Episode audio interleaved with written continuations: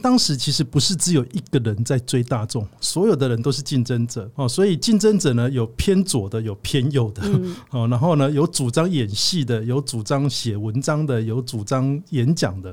那各式各样的人都有，那这些人呢，当然因为追求的方法不一样，所以没有办法凝结成一体来共同追求一个叫大众的情人。到最后，我们就可以开玩笑的就讲分手哈。那的确是，就是我们决定不一起追他了，我们个别用个别的方式来追。那这个就是我们看到一九二七年的左右的分裂。百年之前，我们有无力者大会对抗强权；百年之后，我们是有聊者大会见证时代。米娜桑开讲就趣味，跟着会听台湾的故事。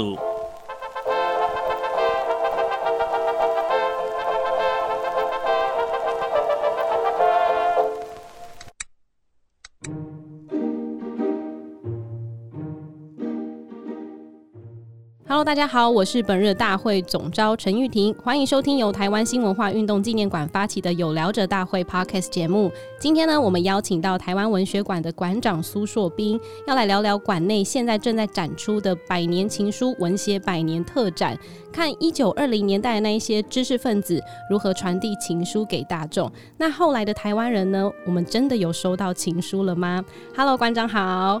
嗨，主持人好。馆长来分享一下，就是现在台湾文学馆举办的这个特展，想问一下，为什么会特别以情书这个概念来出发呢？我们先要来了解一下，说今年是文学的一百年。是。那台湾虽然文学存在一百年，但是我们有一段时间把文学给忘记了。嗯。那这段时间持续蛮长的哈，就在整个白色恐怖的时期，我们大概都不太容易谈到。那资料就躺在阴暗的角落，一直到八零年代末期，就是解严的前后，才开始有一些研究者在提出一些观点。嗯，那也就是说，我们了解文学以及它的整个运作模式、它的理念，只不过是三十几年。好，但三十几年其实说长不长，嗯，说短也不算短。所以在八零年代末期，包括周婉瑶老师、林柏伟老师提出了一些资料上的整理以及观点之后。我们大概发展了三十几年，我们今天大概都熟悉整个台湾文化协会，嗯，哦，它的运作就是从蒋渭水哦这些医生的知识分子，嗯，林献堂就是地主阶级，以及连温清哦，他们是一个公运的分子，对。那从各种不同的角度一起呢，希望台湾变到另外一个方向。嗯，好，那因此我们就想说，三十几年来，我们到底熟悉的文学是不是文学的各种面貌里面的的全部？当然不可能啊！所以我们这次其实是想要用文学的心情来解读文学啊。那文学的心情就充满了书写的浪漫跟情感的面。那书写当然就是信函，情感就是感情。对，所以情书这个其实就是文学特有的解读的方式。那当然我们不是这么肤浅说。我们乱丢情书给爱来爱去啊之类的，欸，当然不可以这样子哈。所以我们还是希望说，以一个文学史的研究者的态度来看一看。所以其实我们掌握的基本的关键字是启蒙。嗯，好，那我们现在都了解说启蒙这个字哦，启蒙启蒙听起来就就很了不起，对，就是启迪明智。对，哦，英文叫 enlightenment 哈，就是你脑袋没有亮光，我把你点亮。对，enlighten 哈。好，那点亮的话，那有这么简单吗？就是点亮要怎么点亮？你的脑袋难道是一个蜡烛芯？然后我用打火机一点，它就会啪一声亮起来？当然不可能，所以需要经过一些努力。那努力的人是谁？知识分子，因为他先接受到了文明，接受到了中国、日本或西洋的这些各种文明的知识。所以当这些人开始想要点亮别人的时候，我们就来感受那个心情。嗯，那是不是就像是一个人？他非常希望跟某另外一个人在一起，对，然后想要点亮他爱我的心，对，那那种心痒痒的那种感觉，是不是很想要点他？嗯，好，那我们就想说，那这种启蒙其实就是一个追求，追求成不成功当然是另外一回事，但是那种痒痒的心情是没有办法抵抗的，哈，所以我想我们就用情书来说明启蒙，哦，那这个是我们觉得说台湾发展的文学的研究这么多。应该有一些比较特别的角度。那当然，我们一一方面也是希望说，对原来不了解启蒙的人、不了解文学的人，可以透过这个有趣味的主题设定，嗯，然后进入到某一种情境，哈、嗯，那所以我们的展场非常的丰富，待会有机会再跟听众朋友介绍。是，其实真的用这样的一个关键字，会让很多人愿意。去了解一下，哎，那个时候文学时代到底是写了什么情书给大众，还蛮有趣的。所以当时的知识分子其实是想尽方法向大众传递一封又一封的情书，对，就是希望他们可以听得到、感受得到文学知识分子们的爱。接着，我们就请馆长来继续介绍一下这个展览，因为你有讲说可以跟大家分享一下嘛。其实它总共分成六封情书，然后有三个展区，对不对？对，那六封情书其实还分两个时代。我们大概现在都了解，文协是在一九二一年的十月十七，也就是距离现在刚好是一百年。对，那那个时候呢，台湾分成五州，嗯、哦，不是五州制药的五州，是 五个行政区域。五个行政区域，就是从台北、新竹、台中、台南、高雄。嗯，那。文协的会员登记的会员有一千零三十一位左右。对，那真正在台北出席进修女子中学的那个大会，一般估算是大概三百多人。嗯，也就是全台湾的五州都串联到了。哦，那这个是一个非常重要的一个突破。因此呢，一九二一年成立的那一天开始，其实是一个非常壮阔的一个声势。所以我们接下来就看看文协呢，除了成立大会之外，当然要做一些什么事情。那他们做的呢，就是办报纸，对，然后呢，读报会，哦，就是开始收集了一些大阪朝日，或者是把台湾的民报这些报纸呢，就放在读报室里面让大家看，甚至有人会去读给别人听，嗯，哦，然后办非常多的演讲讲座。啊，台中雾峰林家还办了夏季学校，嗯，那各种方面都可以像像是我们今天在上课，文化最大量，对，哦，那 所以对主持人讲到重点哈。为什么要用文化最大量？其实是蒋渭水对台湾这个患者的诊断。哦，那因为他写了一个带有隐喻性质的临床讲义，对，就是把台湾当作是病人来解读。哦，那解读完毕之后呢，就说呢，这个小孩子呢先天就不良，然后后来呢，经过了清朝的统治，哦，变得非常糟糕，对世界文明完全一无所知。是，他叫世界文明的低能儿。哈，那日本时代呢？虽然给了一些还可以的文明的教育，但是不够，而且方向不对。嗯，所以蒋渭水就提出来了啊，图书最大量，教育最大量。对，那也就是想办法让那些本来已经没有吸收世界文明的人都可以读书。对，好，所以我们刚刚提到的办报纸，或者是读报社，或者是讲习会，哦，或夏季学校，都在做这样类似的事情。嗯，好，但是我们隐隐约约还是可以看到。蒋渭水、林献堂他们的态度其实还是一个，我站在比较高的位置，希望说不认识字的人可以透过我告诉你知识的方式来启蒙。那也就是说，设定了一个我们认为了哈，就是精英跟平民的一个一个阶级上的差异。对哦，那因此呢，能够认识字的人就可以提升到知识分子的程度。那但是哦，一九二零年代，嗯，以及我们待会要谈的。分裂哈，一九二七年文学分裂，到一九三零年代，其实又有另外一波新的，那新的这一些思想呢，他们开始对于什么是大众有一个新的解读，那非常有趣哈。好，那。如果待会可以的话，我们就先来介绍一下一九二零年代的整个文学启蒙的做法。好啊，因为其实文协他们一开始也是热热闹闹嘛，轰轰烈烈，嗯，我们大家一起成立这个大会。然后，但是他们刚刚如同老师说的，他们爱情长跑了大概六七年之后就分裂了，他们就分手了。这一段的过程，我也觉得等一下老师来帮我们讲一下，轰轰烈烈的过程到底是做了哪些事情。然后导致后来分裂。对这个分手这个隐喻哈，我们可能要说调整哈，就说其实分手的是谁？分手的不是我跟我的追求者，分手的是竞争者们。哦，也就是说，当时其实不是只有一个人在追大众哈。我们现在知道了，说大家呢，所有共同要追求的爱人呢，那个名字就叫做大众。嗯。所有的人都是竞争者，嗯，哦，所以竞争者呢，有偏左的，有偏右的，嗯，哦，然后呢，有主张演戏的，有主张写文章的，有主张演讲的，那各式各样的人都有，嗯，那这些人呢，当然因为追求的方法不一样，所以没有办法凝结成一体。来共同追求一个叫大众的情人，嗯，哦，那到最后我们就可以，嗯，就开玩笑的就讲分手哈。那的确是，就是我们决定不一起追他了，我们个别用个别的方式来追。那这个就是我们看到一九二七年的左右的分裂哈。嗯，那左右分裂当然还涉及到了一个非常重要的对于自由的一个概念。哦，因为我们都知道说，其实文明是我们最期望的。那文明呢，接下来就是我们从西方接受到威尔逊的民族主义、自由主义的概念都好，其实自由这个概念到最后是要平等。嗯，好，那这是一种想法。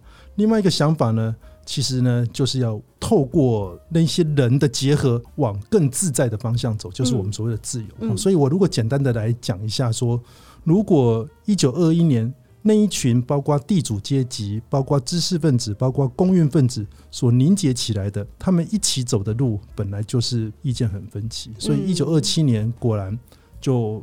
希望直接诉求平等的概念，也就是我们认为弱势的人应该起来跟知识分子、地主阶级一起的这种想法，那就是左派的，以连文清为代表。嗯，那文明派的，就是我们只要能够吸收到知识，我们一步一步的争取权益，这是另外一种想法。那这个是蒋渭水他们的想法。嗯，所以一九二七年分裂完之后呢，我们叫做新闻协，对，就是左派，哦，就是走平等主义的社会路线的。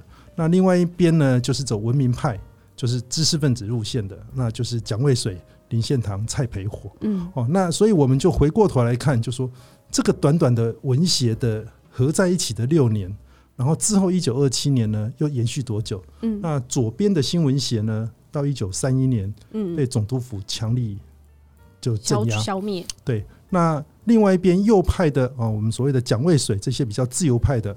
那这些人存活多久？因为蒋渭水在一九三一年就过世，是，所以随着他的过世，民众党也几乎就形同解散。嗯，所以其实一九三一年，诶，新闻协还有原来的民众党路线都结束了。所以文协其实从一九二一到一九三一，组织形态就是存在那么十年。嗯，所以如果说我们认为文学非常重要，但其实一路颠颠簸簸的，然后。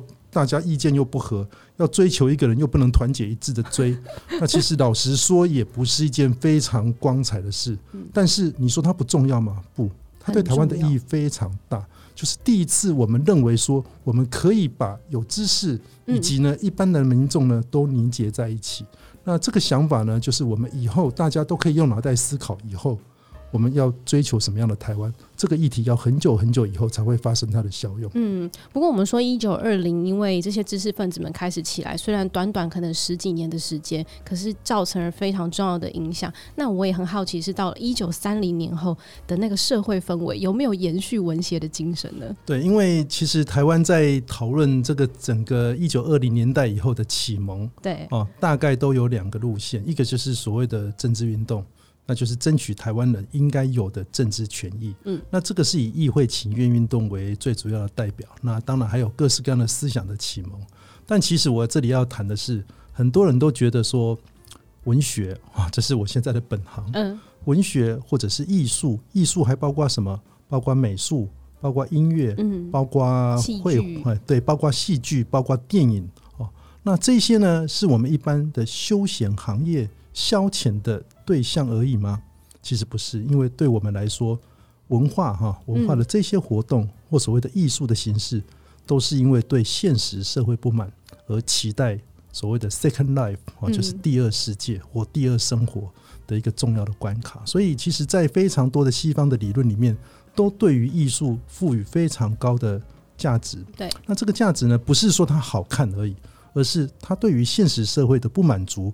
造成了他在艺术形式里面表达了一个更好的社会应该是什么样子。嗯，所以我不管是透过批判现在社会，找出了大家看不到的坏现象，或者是给你一个虚幻的、浪漫的一个全新的想象，那都是艺术在做的工作。所以实际上的政治工作是一步一步、一票一票的去争取他的政治利益，但是文化的活动呢，是完全透过。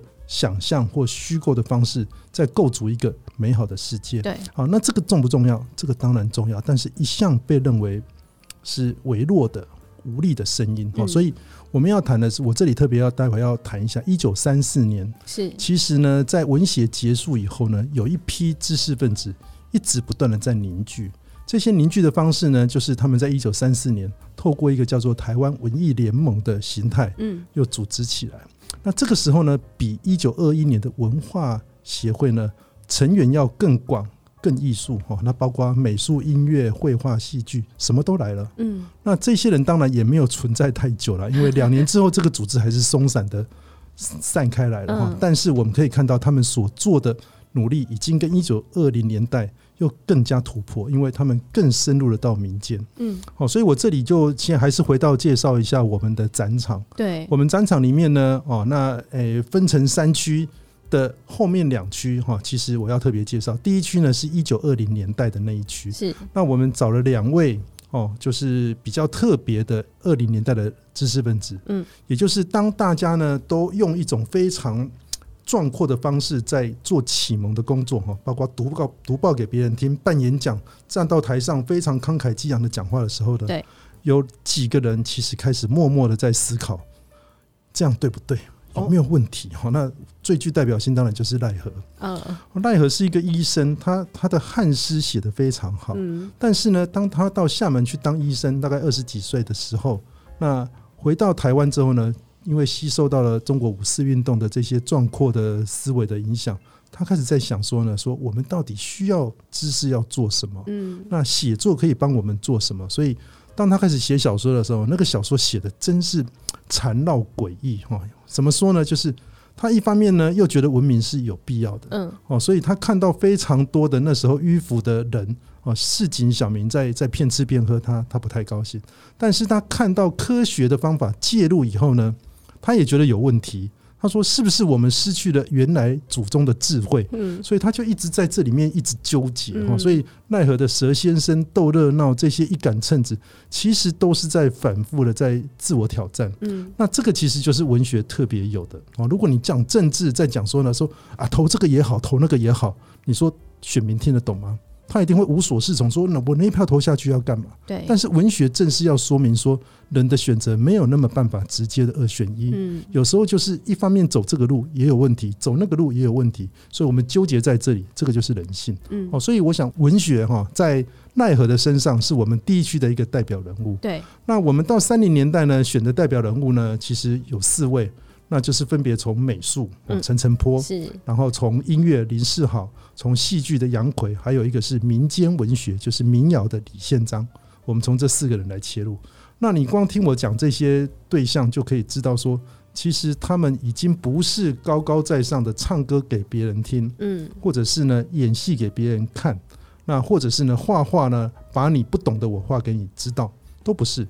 那举陈澄波当例子哈，我们这次呢特别挑了一个叫做《群众》的一幅画，嗯，那里面呢就是非常沉重的一堆人全部站在一起，那颜色色调都非常的暗沉，是是陈澄波非常少见的一个画作。那我们透过他的那些发言，也大概知道说呢，他呢有一个信念，就是人民的智慧呢就在群众当中。对，所以当我要画画的时候呢，我不是画给你知道。而是我深入的进到你的人群当中，我去收取你的智慧，然后我把你们的形象呢画出来哦。所以怎么样才能够真正的呈现台湾？陈澄波做了一个很特别的示范。嗯，哦，那当然像林世豪，他也是很特别，他是声乐家。那声乐家他的做法不是说啊，我就我这是声乐，我唱的很好听，那你们就来听我，你们就来欣赏我，不是。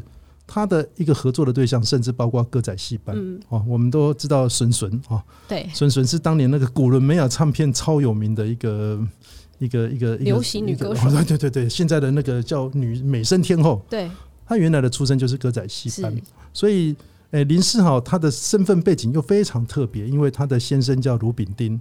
其实就是我们第一区的第二位 情书的传递者哈，卢炳丁呢是一个共运分子，那后来被抓走以后哈，因为说逃亡，然后就整个人就失踪。那林世豪就就把小孩子改姓，为为为了安全哈，然后呢也为了生计哈。那一方面呢，他开始想象说，如果我为了生计而已吗？不，他认为音乐应该承担一个。